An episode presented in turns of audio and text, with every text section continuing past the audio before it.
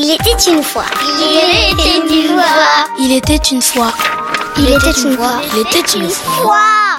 Et comme chaque semaine, on retrouve le conseil de littérature jeunesse de Victor Delande. Bonjour Victor. Bonjour Nicolas. Aujourd'hui, c'est un roman intitulé L'île sous la mer de Xavier Laurent Petit.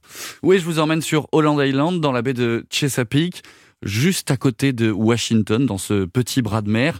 On est en 1917. C'est Marco qui nous raconte cette histoire, un petit garçon qui vit sur cette île de pêcheurs. Marco, il connaît absolument tous les secrets de cette petite bande de terre, ses dunes, ses marais tous les oiseaux, il en est absolument fan, sauf que bah, ce petit garçon il va être confronté à un double drame. D'abord, son grand frère, Tom, doit partir à la guerre, oui, on est en 1917, le jour de son départ. Avant d'embarquer sur le bateau, il y a son petit frère qui lui a laissé un cadeau dans leur cachette secrète.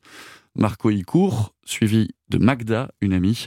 La suite, c'est Ange et Olivia, élèves de CM1, CM2 de l'école d'Henri-Raymond à Paris, qui vous la lisent.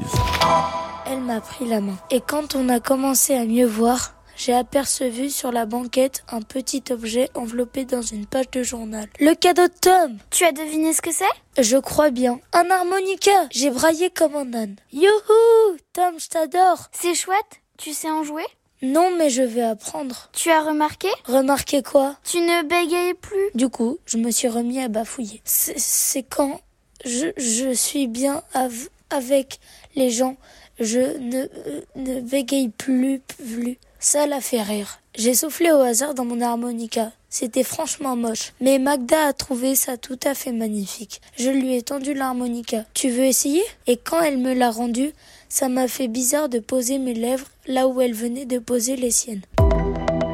Alors, Apercevu, ça sonne bien aussi. Hein. Ça sonne, bien, ouais, ça sonne très bien et il y en a plein de ces justement de ces petites fautes volontaires dans le texte. C'est très bien écrit. Vous avez parlé d'un double drame. Ah oui, alors il y a une terrible aussi tempête qui menace d'engloutir l'île. Alors je vous raconte pas tout, je garde le suspense. Je peux simplement vous dire que Marco va tout faire pour ne pas laisser l'île à son triste sort. C'est un très beau roman, parfaitement adapté pour les enfants à partir de 9-10 ans qui vraiment commencent à bien lire euh, au niveau à peu près du CM1, justement, CM2. L'île sous la mer de Xavier Laurent Petit, illustré par Amandine Delaunay, c'est aux éditions L'école des loisirs. Oui, et puis à la fin du livre, vous trouverez un QR code, vous savez, pour écouter un podcast inédit ah, moderne, qui accompagne ce roman. L'ensemble est vraiment magnifique.